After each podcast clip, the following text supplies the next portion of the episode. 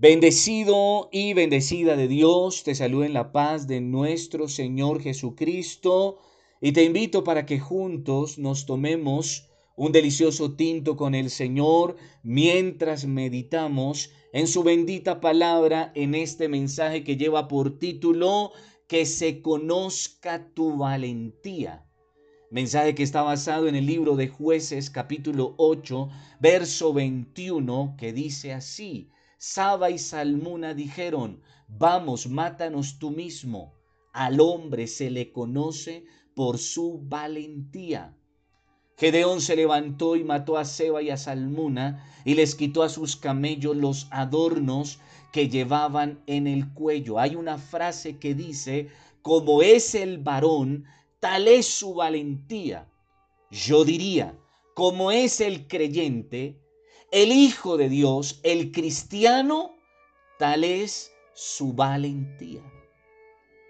Valentía es la determinación para enfrentarse a situaciones arriesgadas o difíciles. Valiente es ser fuerte, valeroso. Tiene que ver con hombría, con fortaleza. Es ser firme, obstinado, fortificado, poderoso. En la Biblia, valentía tiene que ver con fortaleza y fortalecerse especialmente en Dios y en el poder de su fuerza. Leemos la palabra de Dios en el primer libro de Samuel 36 que dice, y David se angustió mucho porque el pueblo hablaba de apedrearlo pues todo el pueblo estaba en amargura de alma, cada uno por sus hijos y por sus hijas, pero atención, mas David se fortaleció en el Señor su Dios. ¿Dónde estaba la fortaleza de David? ¿Dónde estaba la valentía de David? En el Señor su Dios. Dice la palabra de Dios en Efesios 6:10. Por lo demás, hermanos míos, fortaleceos en el Señor y en el poder de su fuerza Leemos también la palabra en la segunda carta a Timoteo 1.7, porque no nos ha dado Dios espíritu de cobardía, sino de poder, de amor y de dominio propio. Quienes nos siguen quieren ver que en nuestros actos se refleja nuestra enseñanza, o sea, nuestra predicación aplicada constantemente en nuestra vida, incluso cuando las condiciones desafían nuestra autoridad y valentía. Ese anhelo se verá siempre confrontado por la intención del mundo de quitarnos autoridad frente a los nuestros, frente a aquellos que nos rodean y que tienen sus ojos puestos en nosotros. Mientras por un lado sabemos que vamos de parte de Dios, por otro lado el mundo trata de recordarnos y hacernos volver a lo que éramos antes sin Dios.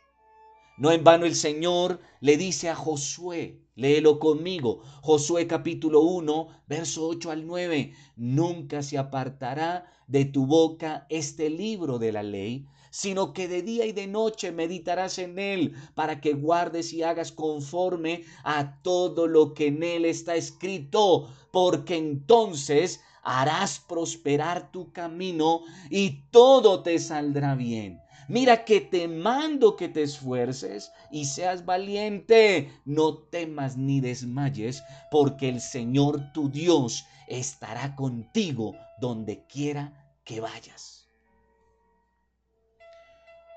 Josué va a hacer que la ley de Dios sea su gobierno.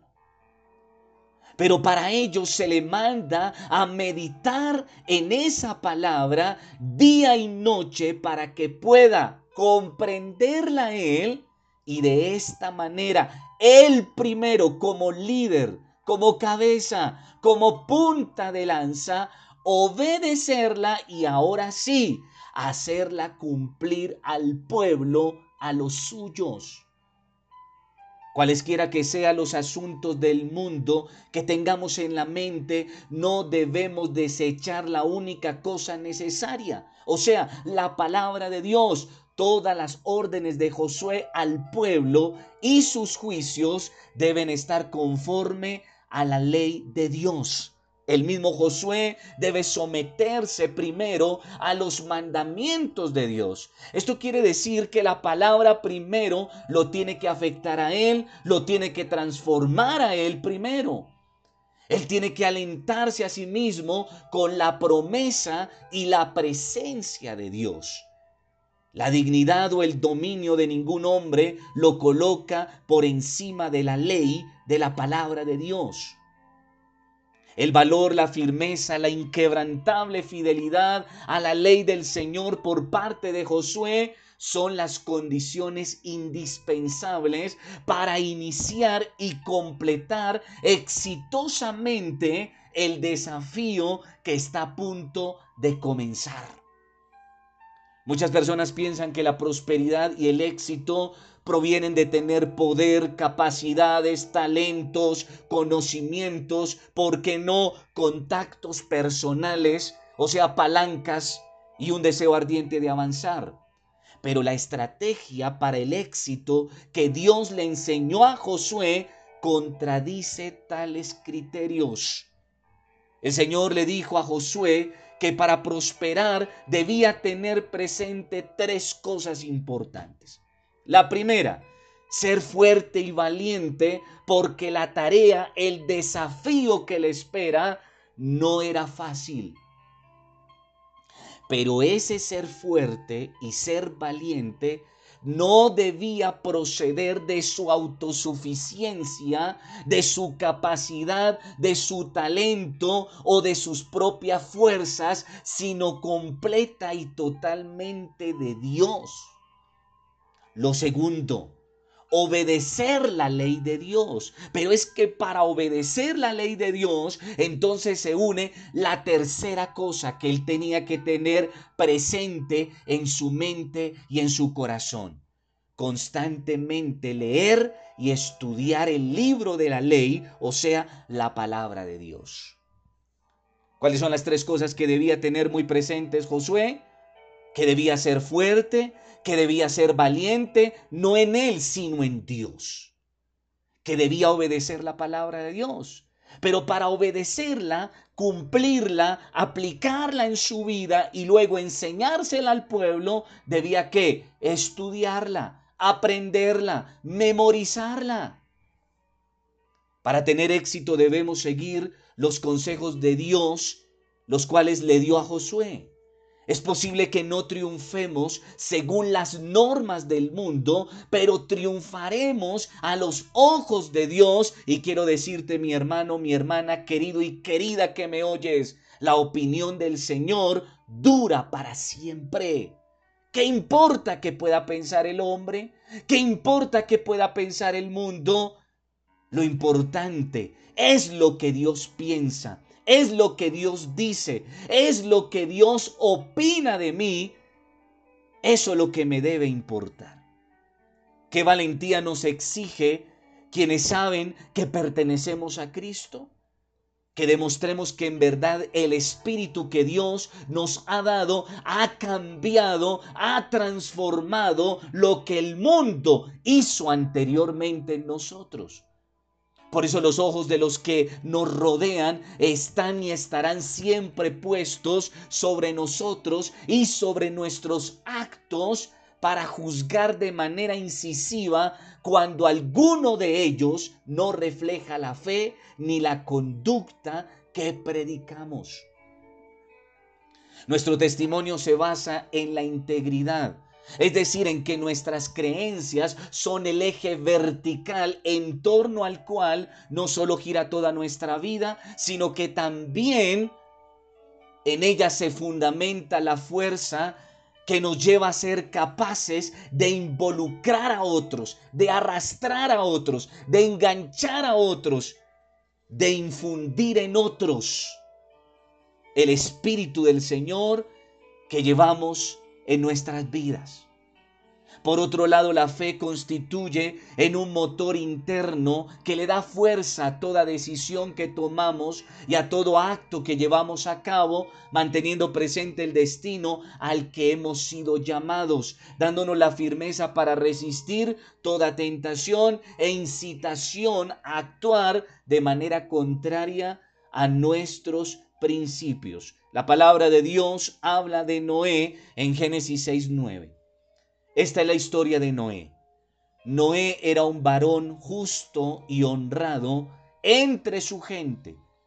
Siempre anduvo fielmente con Dios. ¿Cuál era la opinión de Dios respecto a Noé? Que era un hombre justo, honrado, en medio de un mundo pecaminoso, extraviado. Él se mantuvo firme en los caminos del Señor. ¿Cuál es la opinión que Dios tiene de ti? Ahora bien, en Hechos capítulo 4, verso 13, habla de Pedro y de Juan lo siguiente.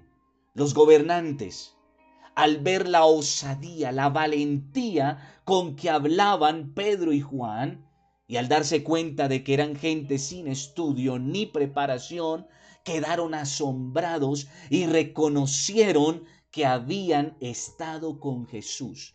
¿Será que cuando tú hablas, la gente que te oye hablar percibe que tú eres de Cristo? ¿Que tú perteneces a Dios? ¿Que tú eres hijo, hija de Dios? ¿Será que quedan asombrados porque aun cuando casi no tienes estudios o mucha capacidad o mucha preparación, en ti hay algo especial de parte de Dios. Atención a lo que dice Gálatas 6:9. No nos cansemos de hacer, de hacer el bien, porque a su debido tiempo cosecharemos si no nos damos por vencidos. Nuestra valentía debe estar siempre fundamentada en nuestro Dios, pero también en nuestra obediencia y sumisión a la voluntad de Dios establecida en su bendita palabra. Quiero invitarte para que oremos al Eterno. Finalizando esta enseñanza, te dejaré dos preguntas, a través de las cuales sé que el Señor te va a seguir redarguyendo te va a seguir ministrando. Oremos al Eterno, amado y soberano Dios, por tu gracia y misericordia. En esta hora te pedimos perdón por las veces en que hemos temido, hemos permitido el miedo, el temor a los demás y hemos cedido a la tentación. En esta hora, Señor, me arrepiento pues tú nunca me has defraudado, nunca has defraudado mi confianza y me has amado sin medida. Amado Espíritu Santo de Dios, te pido me llenes, me fortalezcas, me hagas una persona firme en mi fe y valiente para enfrentar todos los desafíos y decisiones que debo tomar. Hoy declaro en el nombre de Jesucristo que he sido transformado por tu bendita palabra en un hombre, en una mujer íntegro, íntegra, cuyos actos reflejan la fe en mi Dios que todo lo puede. Gracias eterno Dios, te alabo y te bendigo en esta hora, Padre. Amén. Y amén. Te bendigo, Padre Cristo, y que la gloria del Eterno resplandezca sobre tu vida, sobre tu casa y sobre los tuyos. Hasta una próxima oportunidad.